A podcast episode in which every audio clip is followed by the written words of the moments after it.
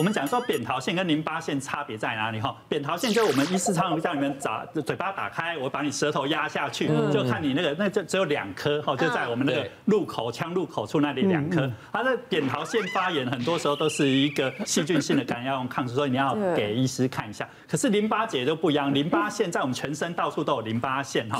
那我们也耳后、耳前啊、脖子都有颈部淋巴结。那淋巴结它做什么用？它是产生淋巴球的地方。那所以淋巴，八我们的淋巴球是我们的免疫细胞其中的一种。所以你当你很多头颈部的感染。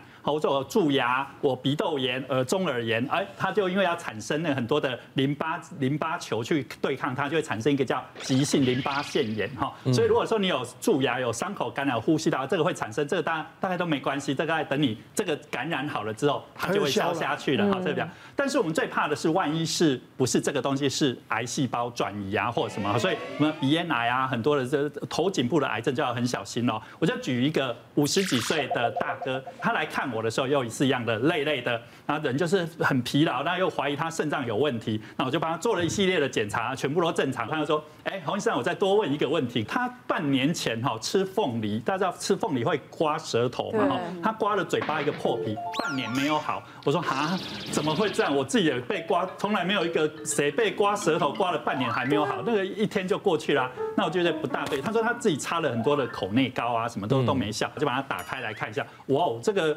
嘴巴的那个溃疡是我看过最大的一颗，一般我们溃疡会小小小一颗，它的一一块钱哈那种铜币那么大的一个那个直径，而且哈以前我认识的那个溃疡是白白粉粉嫩嫩的，这样有点红，可是它不是哦，它有它有三种颜色，就是左边哈那个白白白白和和的，右边还有一点黑黑的，然后我就觉得这个绝对不对劲，然后我接着我就开始摸它的脖子，果然摸到两三颗的硬块。我说这个不管怎么样，你一定要去口腔外科做个切片。啊，后来当然去做完之后就是口腔癌第三期。啊，我刚刚讲说，如果说你的，我我我要提醒大家，我们是常常会熬个夜啊，就嘴巴破皮或者说什么，你如果超过这样嘴巴的一个溃疡超过两个礼拜都没有愈合，然后你又摸到呃脖子有一些淋巴结肿大或硬块的话，还是要去看一下医师哦，还要小心。像我们身体的肿块啊，尤其是在肚子里面的，有时候比较难发觉。那尤其是台湾的女性其实很能忍，所以我们一般在看妇科的瘤的时候啊，都养到蛮大才来的，所以我们也常会一一一眼就可以看得出来。那之前的话，就是有一个大概四十多岁的一个女士，她来，然后穿着跟那个彤彤一样这样罩衫的部分，对，但是她在走路的过程，哎，我就看到下腹微凸，嘿，下腹微凸。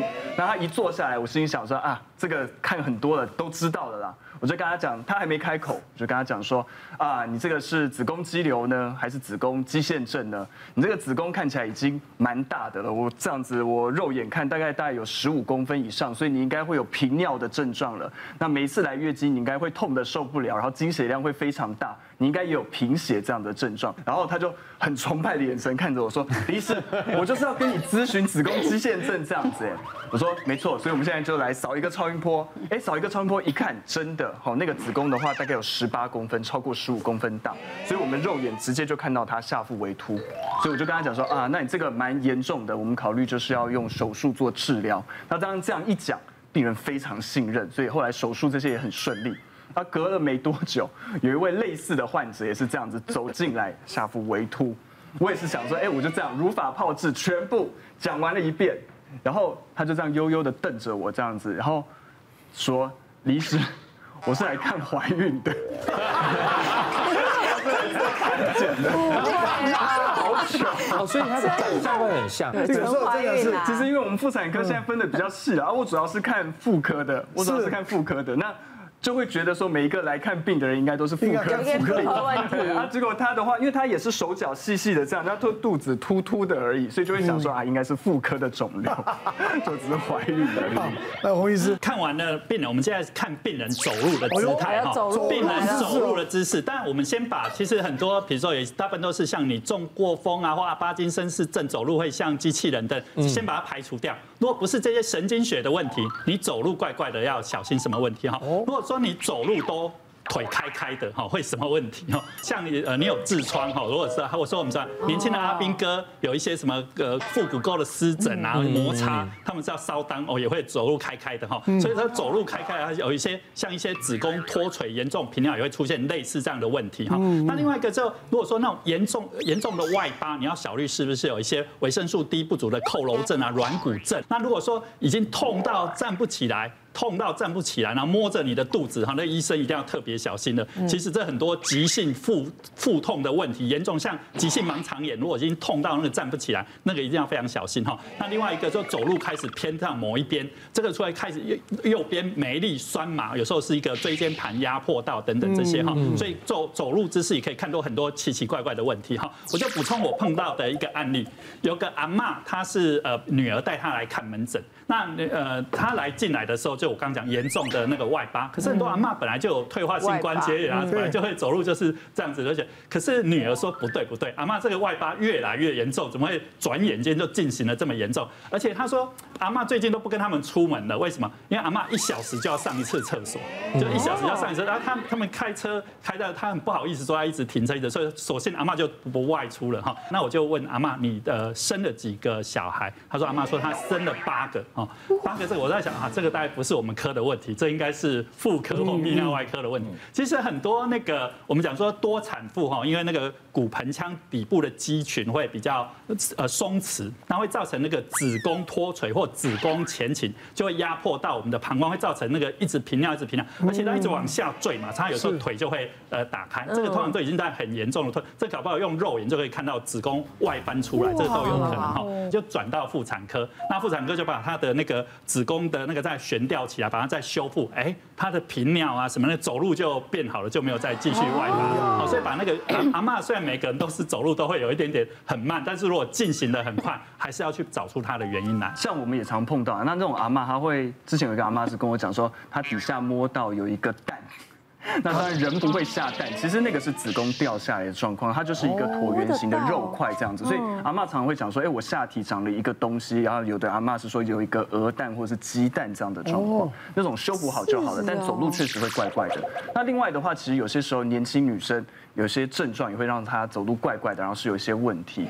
那之前就是有一个大概十多岁的小女生，那那时候是妈妈带来诊间，小女生进来的时候我吓了一跳，她是这样子，整个这样低着头，她头发很长嘛，整个脸是看不到的，像贞子一样这样子慢慢的进来，走路很慢很慢，那一看就知道不对劲。妈妈就说今天早上在那个反正学校上体育课。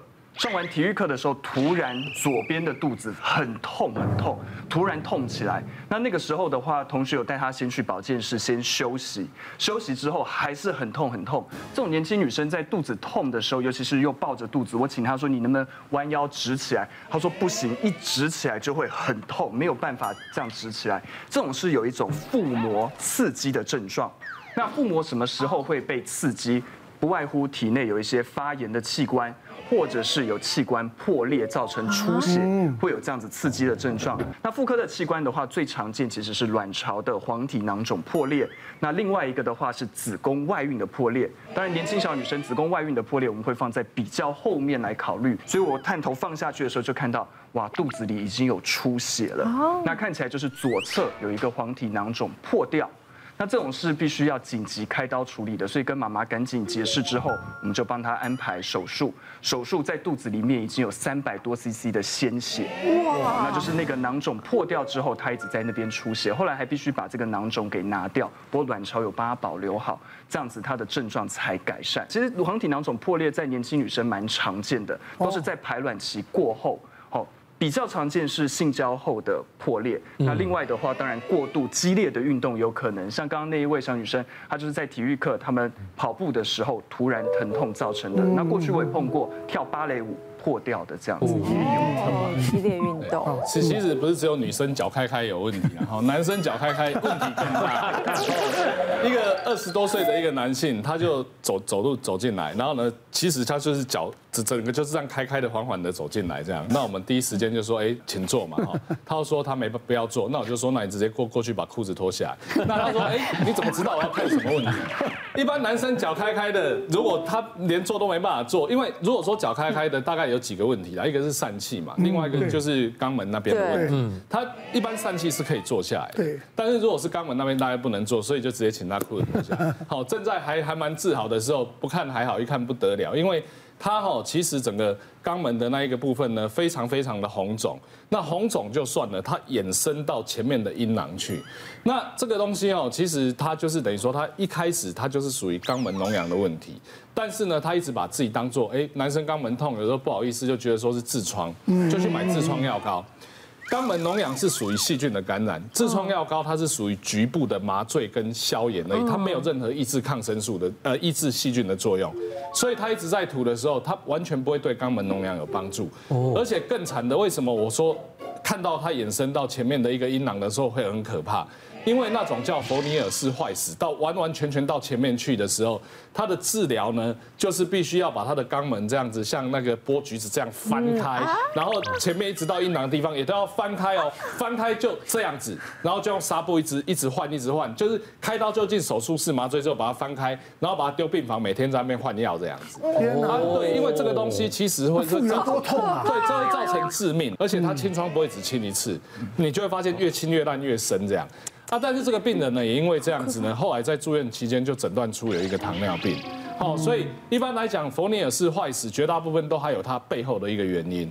所以其实当你呃走路的姿势有异常的时候，有时候潜在的更大更大的大魔王在后面。然后呢，自己如果在坊间，因为现在毕竟疫情嘛，大家也不喜欢喜欢到医院。坊间用药买药很方便，但是当你用一两天没有用的时候，请你赶快就医，不要拖到病程的后期。所以，但是呢，千万不要自己当医生，也自己吓自己。对，哦，及早的呢发现，然后呢请教医生，好了解真正的状况怎么样。那如果有事情就及早就医。好，希望大家都能够平安健康。好，谢谢。谢谢。